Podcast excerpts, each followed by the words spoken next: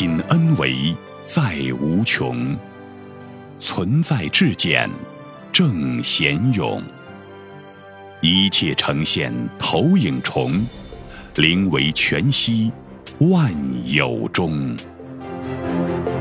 大家好，欢迎收听由全息生命科学院 FM 出品的刘峰老师分享合集，播音张婉琪。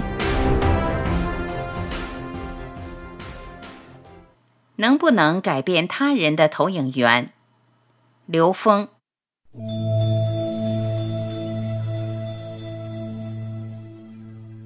问：能不能改变他人的投影源？刘峰：改变他人的投影源是表象的认知。我们常说烦恼即菩提。当你立大愿时，才会关注别人的烦恼。通过帮助别人解决烦恼，就获得更高的智慧。反过来说，我们看到的世界就是我们的内在世界，我们看到别人的问题，也是我们要解决的问题。我们在三维空间遇到的一切众生都不是众生，是众生相，而众生是在我们内在，一念一众生，是我们的念叠叠层层形成的众生。当回到内在投影源的时候，我和众生已无分别，就没有了改变他人投影源的执念了。帮助人的心是一种慈悲心，但是如果缺少智慧的话，你可能帮倒忙。当你自己提升到一定的境界，你才能够读懂别人真正需要什么。打铁必先自身硬。照顾好自己，对自己负责。你的维度决定了你能帮助多少人化解问题，但实质上不是你帮助别人化解，是别人给了你一个机会，让你获得智慧，让你圆满。所有的发生都是有原因的，都有它的作用力和反作用力。外界对你的否定和提示，实际是在考验你对所有事物的接纳程度。你能不能学着接纳？你不能接纳的部分，恰好就是你的障碍。你不能接纳什么事情，事情就要被反复的呈现，直到你真的能够接纳。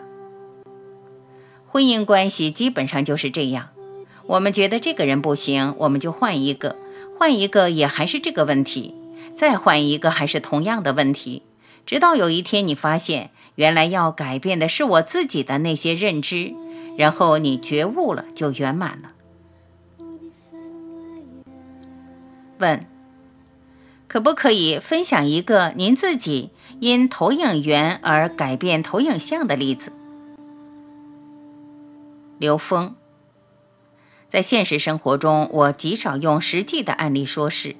为什么不用案例？是因为现实中的人太容易模仿。当我们去模仿案例的时候，实际上就已经被误导了。因为没有任何一个案例可以被全然的模仿、全然的复制，我们只是借这个理讲这件事，让我们每个人自己去悟、自己去证。你不需要模仿任何人的成功案例，所以现实中我基本不讲案例。如果有人想用他自己的事情来证明什么，那么可以直接的单线沟通、一对一的沟通。在那个当下，能够感受到彼此能量的共鸣和共振，而产生一种当下的彼此的唤醒，这件事情有意义。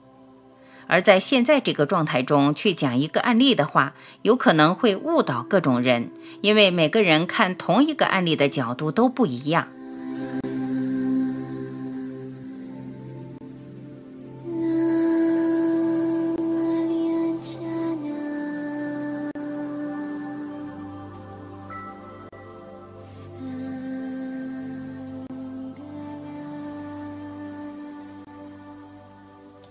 感谢聆听，我是晚琪，再会。